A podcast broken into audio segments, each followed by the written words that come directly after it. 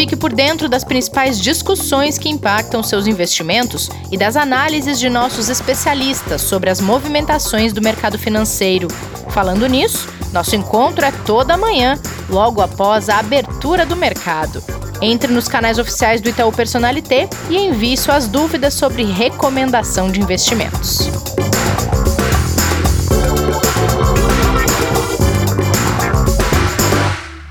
Olá, investidor em foco de sexta-feira. Eu adoro porque é dia de conversar e tomar um café. Bem-vindas e bem-vindos ao podcast deste dia 24 de julho de 2020. Já buscou o seu café, Kleber? Opa, Rê, já tá na mão aqui. Bom dia. Bom dia. Antes da gente chamar o Pedro Canelas para o nosso café com canelas, Kleber tem algumas coisas para a gente trazer para os nossos investidores, para as nossas investidoras. Em retaliação à decisão dos Estados Unidos de exigir o fechamento do consulado chinês em Houston, no Texas, essa semana, agora a China ordenou o fechamento do consulado americano em Chengdu, uma das maiores cidades do país asiático. Essa guerra comercial que não acaba nunca, hein? É, aí a gente já ultrapassou a questão de, de guerra comercial. Tem alguns especialistas falando até em uma guerra fria né, entre os dois países aí que afetou hum. bastante o mercado essa semana, muito materializado ontem, né? Com a queda que a gente viu Sim. nas bolsas, tanto lá fora quanto naturalmente acabou é, refletindo em todas as outras bolsas, inclusive aqui no Ibovespa, que não tinha nenhum dado positivo é, para sair, nenhuma informação além daquelas que já tinham sido absorvidas, e a gente viu o índice aqui caindo forte ontem, 1,91, e muito reflexo dessa queda lá de fora. Aí na madrugada de hoje veio essa, essa notícia, né, que é uma retaliação. Na quarta-feira os Estados Unidos tinham fechado né, o, o consulado de Houston é, da China, e aí a China fez essa retaliação em Chengdu. Lembrando que Chengdu é um, uma província ali com 16 milhões de habitantes, para você ter uma ideia do tamanho da região.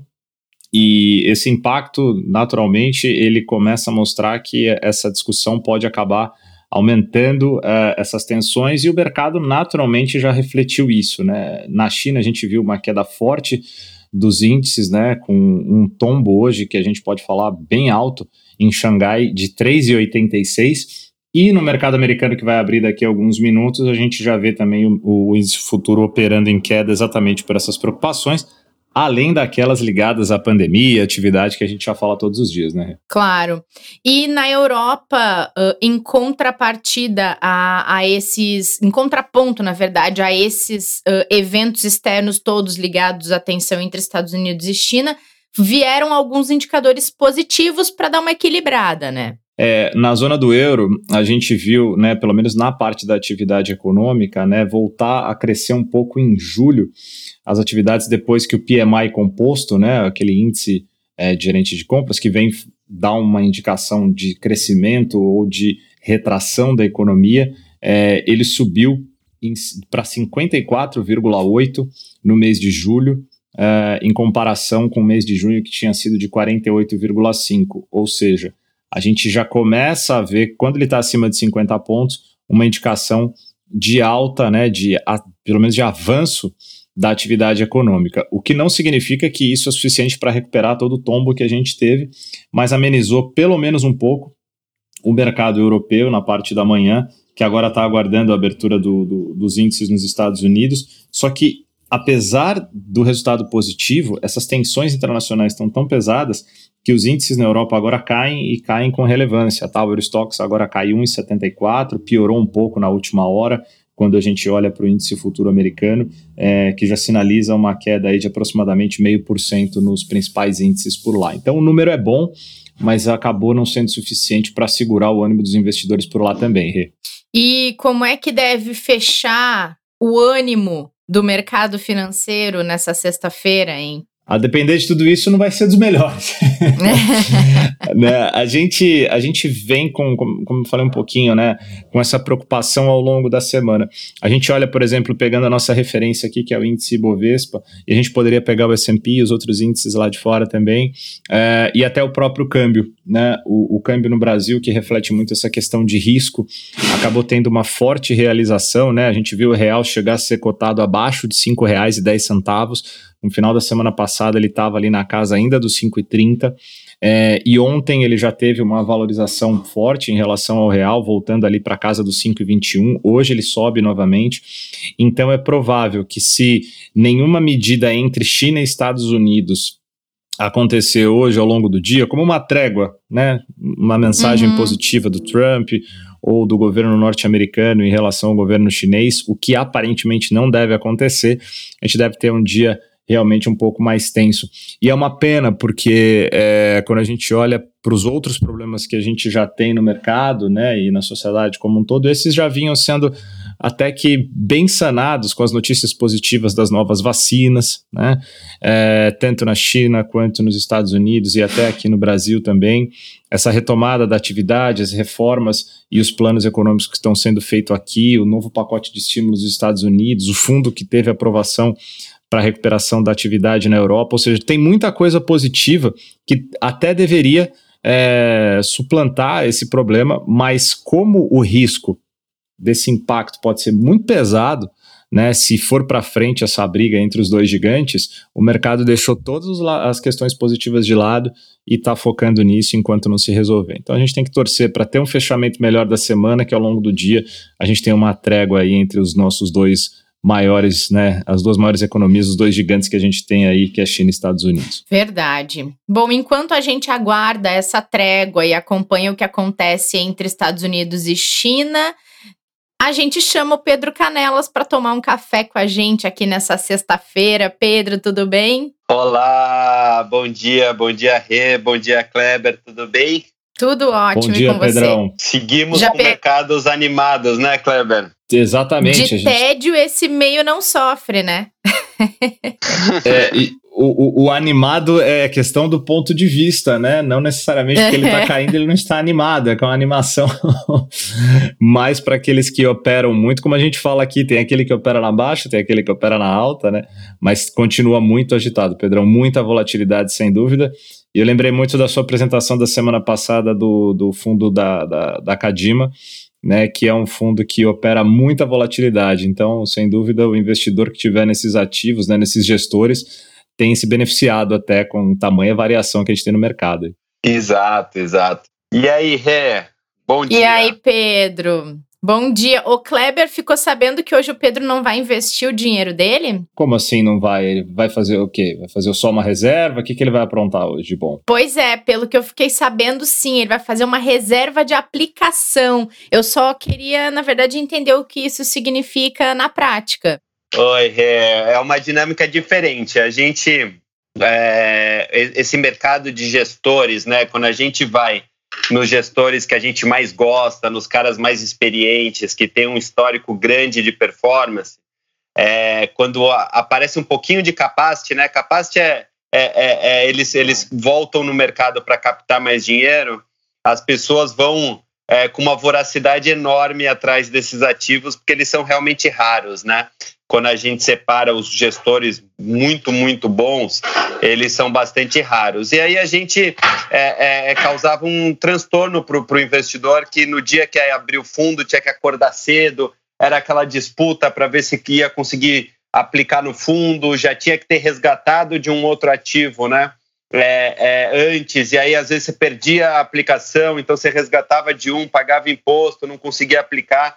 Enfim, pensando um pouquinho aqui nessa, nessa dor dos nossos investidores, a gente está inaugurando a funcionalidade de reserva, então o investidor vai poder reservar nesse produto que eu estou falando.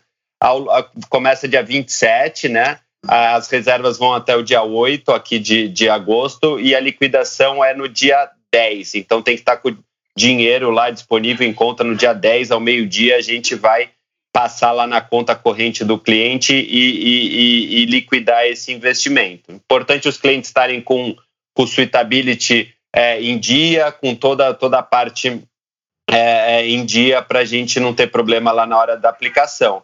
Mas qual é este gestor, esse fundo é, é, que a gente tão aguardado aqui, que a gente vai reabrir? Aqui eu trago em primeira mão, porque a gente só vai abrir a reserva dia 27, então a gente não não, não, não tá nem com a reserva aberta, né? A gente vai abrir só na segunda-feira. Mas Legal. É, é um produto da Quineia. Eu acho que os nossos quem é do Itaú, aqui investidor do Itaú, conhece muitíssimo bem a casa.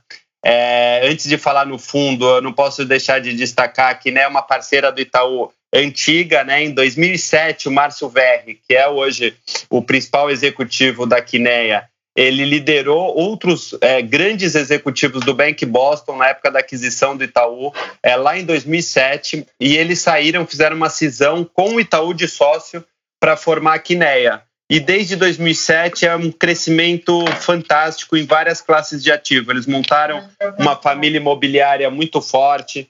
Então, os maiores fundos hoje imobiliários, tanto de tijolo, quanto de papel, uhum. quanto de uhum. infraestrutura, são todos da Quineia. É, tem família de, de, de hedge fund, de private equity. É, são todos uma coisa muito legal da Quineia, que todos os principais gestores de cada classe desse ativo é sócio da casa. Então, tem assim uma responsabilidade, um carinho na gestão é, enorme é, para fazer os produtos. Né? E, e, hoje o produto que a gente traz, o, o sócio que está diretamente aqui ligado é o Marco Aurélio Freire, que é o gestor dos multimercados da casa, ele também é gestor dos fundos de previdência do, do, do, dos multimercados.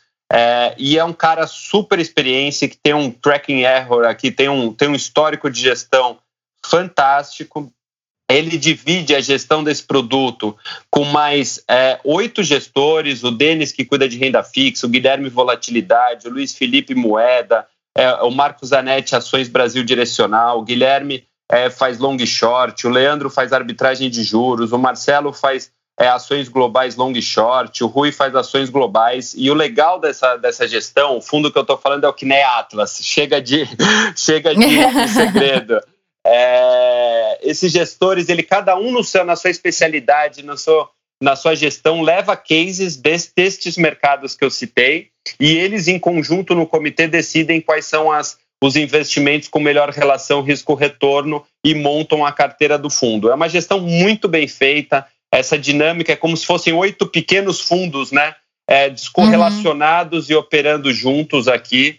75% em média dessa, da operação deles fica no Brasil, é, 25% lá fora, então eles operam muito o mercado internacional junto. É, é um fundo que tem aproximadamente três anos, ele performou, para vocês terem ideia, 38% nominal, o CDI no período é por volta de 18%. É, e o nosso fundo é um pouquinho mais recente, o que a gente tem aqui no Itaú Personalité, que tem no Itaú é, é, é distribuindo. Ele tem uns 18, 19 meses, é um fundo que roda é, por volta de 150% do CDI, tá? Então, o, o CDI no período foi é, 8,40 mais ou menos, o fundo andou 12,80. Então, é uma vez e meia aqui o, o CDI nesse período, também indo super bem é, o produto. E como eu falei, é, a gente começa a reserva no dia 27, é como se o investidor fosse lá aplicar, mas em vez de ele botar no dia, ele vai escolher uma data. É importante o investidor escolher a data do dia 10 de agosto, que é o dia da liquidação. Então, ele vai botar agendar 10 do 8 é, é, esse investimento.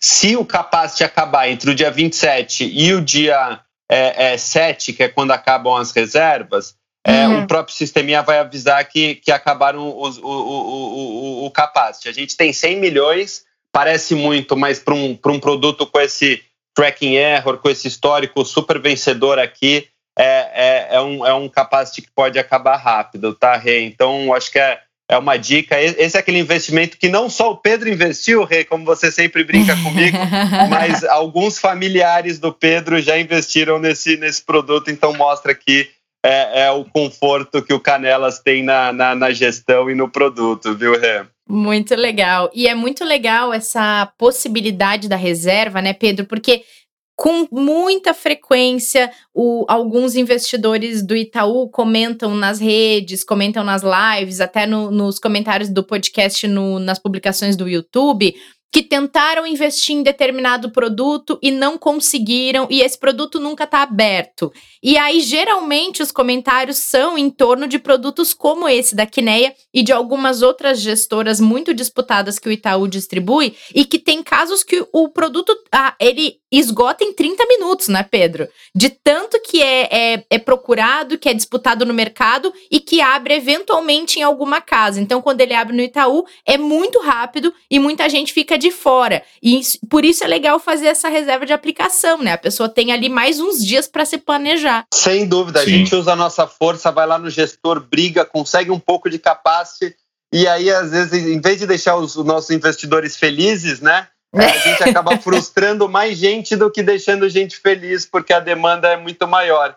Então a gente agora traz aqui o agendamento para dar mais tranquilidade para o investidor fazer isso com calma, com planejamento. Verdade, Pedrão. E, e, com garantia, né? Porque um outro fator importante da questão da reserva é que o investidor vai saber quanto ele pode reservar. Se ele quiser reservar um valor que não tiver disponível, o sistema já vai dizer para ele quanto que ele pode fazer. E ele sabe que vai estar tá garantida aquela reserva. Isso quer dizer Sim. o seguinte: antigamente o investidor ele tinha que entrar lá muito cedo, às vezes 6 horas da manhã, para tentar fazer a aplicação. É, só que, como ele precisava do recurso, ele deixava o dinheiro em conta e às vezes acabava resgatando e não conseguia aplicar. Com a reserva, ele não corre mais esse risco de desaplicar e de repente não conseguir utilizar o recurso. Ele tem a garantia de que ele vai conseguir fazer a aplicação. Então, o sistema melhorou bastante mesmo. Que legal. E, gente, tô muito contente com esse episódio, Pedro, porque você falou de duas, dois pontos que quem é ouvinte do podcast já sabe, entendeu tudo e sabe de tudo que você está falando, porque você falou em correlação, a gente ouviu um podcast inteirinho sobre correlação essa semana. E você falou sobre a Quineia. A Quineia já teve duas vezes aqui no Investidor em Foco falando sobre fundos imobiliários. E isso é e fundos também de infraestrutura. E isso é muito legal porque as pessoas já vão se familiarizando com o assunto. Quem não conseguiu participar desse de ouvir o, o, nosso episódio sobre correlação, vamos deixar na descrição aqui do episódio para poder voltar e saber como entender toda essa questão que o Pedro estava falando também da, dos fundos da Quiné. É muito legal, Pedro. É, esses multimercados, a gente tem acertado nessa recomendação já há algum tempo, por, muito pelo, pelo discurso que o próprio Kleber colocou hoje, né? Você vê que não basta, se já não bastasse todo o dinamismo e toda a, a imprevisibilidade que a pandemia trouxe para os mercados, né? A gente ainda tem as questões é, é, é, que eram, vamos chamar de tradicionais, né, que já ocorriam um pouco antes da pandemia, que tinham dado uma trégua, mas agora voltam, né, que são as disputas comerciais entre os dois gigantes, é, é, e a gente mais para frente vai começar a ver também discussões de, é, de quanto que ficou do, do da conta, né, o, os países fizeram um esforço enorme fiscal para manutenção das pessoas que precisavam de assistência, de toda, todo o suporte à pandemia para as empresas, né, não, não, não falirem durante esse período, mas isso vai ter um custo social bastante grande. Então a gente vai ver muita discussão também estrutural no país a partir de agora, e todas essas discussões a depender do, do, do, do caminho que elas, que elas seguirem, os mercados vão, vão reagir é, é, para um lado ou para o outro. Então esses multimercados, é, é, é, como eu indiquei semana passada, o próprio Atlas aqui, dá isso para a gente, né? Um gestor que tem uma velocidade de mudança de rota grande, que pode operar todos os mercados, não fica é, preso a uma única estratégia, né? Muito bem, muito bom. E Kleber, você já tem filme para assistir no fim de semana? Eu tô aqui já com o meu, meu caderninho de notas aqui que o Pedrão trouxe pra gente. E aí, Pedro, qual é a boa? Eu vou aproveitar o clima de disputa que o Kleber colocou entre Estados Unidos e China e trago Eita. uma disputa entre dois gigantes da, da, da indústria automo, é, é, automobilística. Eu trago um filme que passou até de certa maneira despercebido. Eu, eu hei de confessar aqui que eu fui ver sem grandes expectativas ano passado é, e me surpreendeu muito positivamente. Foi um filme que eu gostei bastante, chama Ford versus Ferrari. É, é, tem vários elementos aqui no filme. Tem o primeiro elemento que é muito legal para as pessoas verem, que é como as empresas é, é, elas são estruturadas e, e, e como elas atuam para o público-alvo delas. Né? Então, mostra muito claro o dinamismo de uma Ford, como ela era pensada, como ela era é, estruturada, qual que era a, o mercado que ela queria disputar naquela época. O filme se passa na década de 60. É, e uma Ferrari é, com um, um, um, projeto de negócio muito distinto, né? com uma qualidade, com uma coisa meio feita é, de um para um, com, com quase uma obra de arte ali na hora de desenvolver um carro, fazia um a um, diferente do Ford ali, com o Fordismo, né, que era aquela produção em massa de, de, de hum. automóveis. O filme é sobre é, é a disputa né, na, na, nas 24 horas de Le Mans entre essas duas é, montadoras aqui, entre a Ford e a Ferrari. A Ford, para quem não sabe, o filme passa um pouquinho essa história. Ela tenta comprar a Ferrari nessa época e a Ferrari recusa o acordo justamente pela, pela, por, por não abrir mão é, é, do espírito de disputa, de corrida, de, de velocidade que o, que o Enzo Ferrari tinha. O, a Ferrari ganhava nessa época praticamente todas as 24 horas de Le Mans e o filme se passa numa, numa nova disputa quando a Ford contrata o, o, o Carroll Shelby, que é um projetista que ficou famosíssimo, né? As pessoas já devem ter ouvido falar do, do Shelby Mustang, é, é uma linha da, da, do Mustang super super famosa aqui. É, a origem tem, tem nesse, nesse é, é, projetista aqui que a Ford contrata nessa época. E um, e um piloto, que é o Ken Miles, que quem faz o personagem, quem faz o personagem do Carol Shelby é o,